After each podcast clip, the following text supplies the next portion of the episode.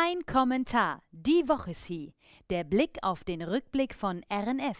Von und mit Kabarettist Franz Kein. Herzlich willkommen zu Kein Kommentar. Die Woche ist sie. Ja, die Woche ist wieder hin, die ist hinüber, die ist fertig und ich kann wie immer sagen, allele, allele, es war wieder einiges los. Habt das gehört? Der Naidu ist wieder da. Auf YouTube hat er sich zu Wort gemeldet. Und wenn ein Lied meine Lippen verlässt, dann nur damit du Liebe empfängst. Das ist ein Auszug aus einem Lied der Söhne Mannheims. Und der bekannteste Sohn Mannheims ist halt nach wie vor der Xavier Naidu.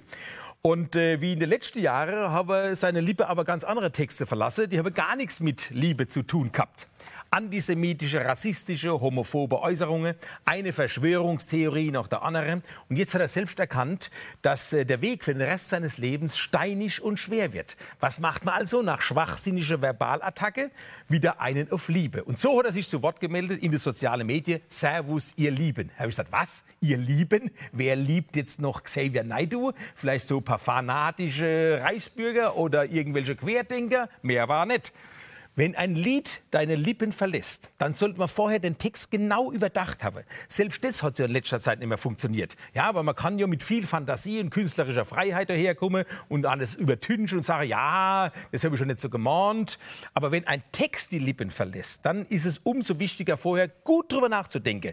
Mit drei Minuten 14 Entschuldigung ja, und das noch abgelesen, ist es halt nicht getan. Ja? Und äh, dann mit Servus, ihr Lieben, daherzukommen, also das ist ja auch schon wieder grenzwertig. is. Ich war wie in einer Blase, hat er gesagt, der Naidu.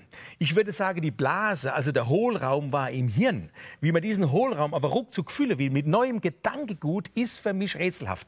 Ich distanziere mich ohne Wenn und Aber, sagt er. Hajo, monatelang hast du nichts gehört und dann drei Minuten 14, zack, alles erledigt. Das kann doch nicht funktionieren. Und ich frage mich auch, wie kehrt er in seinem Kopf jetzt alles um? Die Alliierten aus dem Zweiten Weltkrieg haben nach Ansicht vom Naidu ja noch Deutschland besetzt. Bis vorgestern. Dann ist ihm eingefallen, nee, es ist nicht mehr so. Ja, jetzt sind sie abgezogen oder was? Ja, ein Teil schon, nämlich die Russen. Die haben jetzt vor, andere Länder zu besetzen. Und weil ausgerechnet die Ukraine besetzt wird, ist jetzt dem Herrn Naidu wieder ein Licht aufgegangen. Auch schwer vorstellbar, wie das funktionieren soll, wenn vorher alle Sicherungen durchgebrannt sind. Und wie man wachgerüttelt wird von einem Krieg, in dem dann plötzlich die eigene Frau, die eigene Familie verstrickt ist, ist mir auch ein Rätsel. Ausgerechnet der Krieg in der Ukraine hat den Xavier wieder zu Sinne gebracht. Mhm mit Hilfe der Russe wieder ins Rampenlicht. Das klingt schon brutal, muss ich sagen. Im Umkehrschluss bedeutet es, ohne den Krieg hätte man den nie wieder singen hören. Ja? Hätte die Russen nicht losgeballert, hätte Naidu nicht losgebabbelt. Fehlt jetzt nur noch, dass er ein paar Wochen ein neues Lied auf den Markt bringt, oder vielleicht eine ganze CD. Ne? Mein lieber Xavier, also wenn ein neues Lied deine Lippen verlässt, dann muss aber jetzt alles passen. Für eine zweite Chance müssen wir dem berühmten Lied über die Lippe ein paar Textbausteine hinzufügen. Sag ein kleines Stückchen Wahrheit, heißt es in der zweiten Strophe dieses Liedes. Wir erwarten ein großes Stück an Wahrheit, viel mehr als ich war in einer Blase. Schaff ein kleines bisschen Klarheit. Ja, mach das mal, nicht drei Minuten 14, das langt nicht.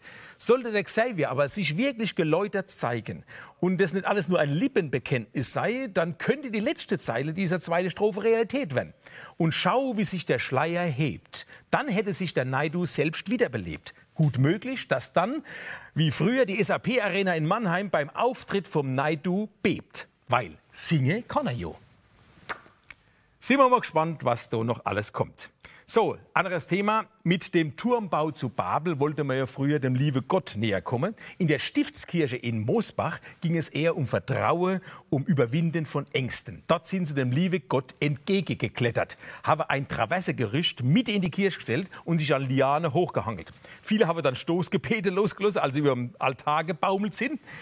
Und da fragt man sich natürlich, äh, was gibt mir Halt? Und im übertragenen Sinne fragt man sich auch im Leben. Und das wurde von einem Erlebnispädagoge erörtert. 15 Buffdies waren dabei, ein herrlicher Ausdruck. Ich kannte bisher nur Gruftis, also ältere Menschen. Und die waren ungläubig in der Kirche geguckt und haben sich gewundert, warum da Klettergericht aufgebaut ist. Die Buffdies sind Teilnehmer am Bundesfreiwilligendienst, die für ein Jahr in der badischen Diakonie arbeiten. Und die Stiftskirche in Moosbach ist ein perfekter Ort, um noch einmal über eigene Konfession nachzudenken. Denn die Kirche ist geteilt. Tatsache. Im Laufe der Jahrhunderte wurde da mehrfach die Konfessionen gewechselt und statt dann mit ökumenische Gottesdienste Mauern einzureißen, haben sie eine Mauer aufgebaut. Da geht Mitte durch die Kirche, wie in Berlin, quer durch die Kirche geht da eine Mauer. Also ehemals in Berlin. Ne? Vorne hocken die Katholiken und hinten die Evangelische. Tatsache, ich bin vom Glaube abgefallen, wie ich das gehört habe. Echter Hammer. Und während die 15 Buffdis am Gerücht die Himmelsleiter hochgeklettert sind, haben Millionen den Glaube an die Kirche ja verloren. Und äh, an die Konfession natürlich auch. Erstmals, habt ihr das gehört letzte Woche, erstmals gibt es in Deutschland weniger als die Hälfte der Menschen, die Mitglied in einer Kirche sind.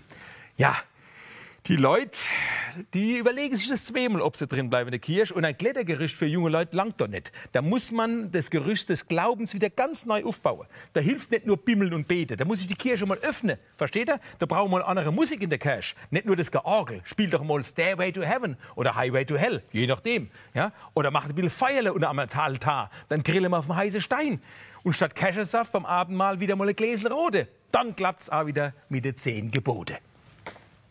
So, da ihr ja immer RNF Live guckt, nehme ich jetzt mal an, ja, muss so sein, unser tagesaktuelles Magazin, dann habt ihr auch den Beitrag über die Zecke jetzt wieder gehört.